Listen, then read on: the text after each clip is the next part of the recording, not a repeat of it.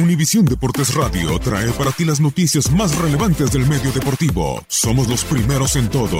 Información veraz y oportuna. Esto es La Nota del Día.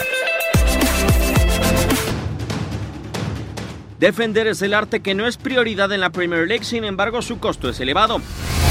Manchester United busca contratar a Harry Maguire y convertirlo en el zaguero más caro de la historia a cambio de 90 millones de euros sobre otros defensas que también militan en el campeonato inglés. En la isla del fútbol, Liverpool y Manchester City presentan a tres de los cuatro defensores más caros del mundo. Al inicio del 2018, Virgil van Dijk llegó a Liverpool a cambio de 84 millones de euros. El holandés ganó recientemente con los Reds la Champions League.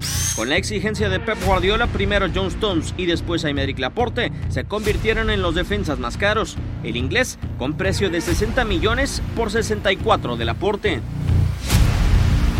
La llegada de Maguire a Manchester United supondría emular a Rio Ferdinand, quien a cambio de 46 millones llegó a Old Trafford para ser en su momento el defensa más caro del planeta.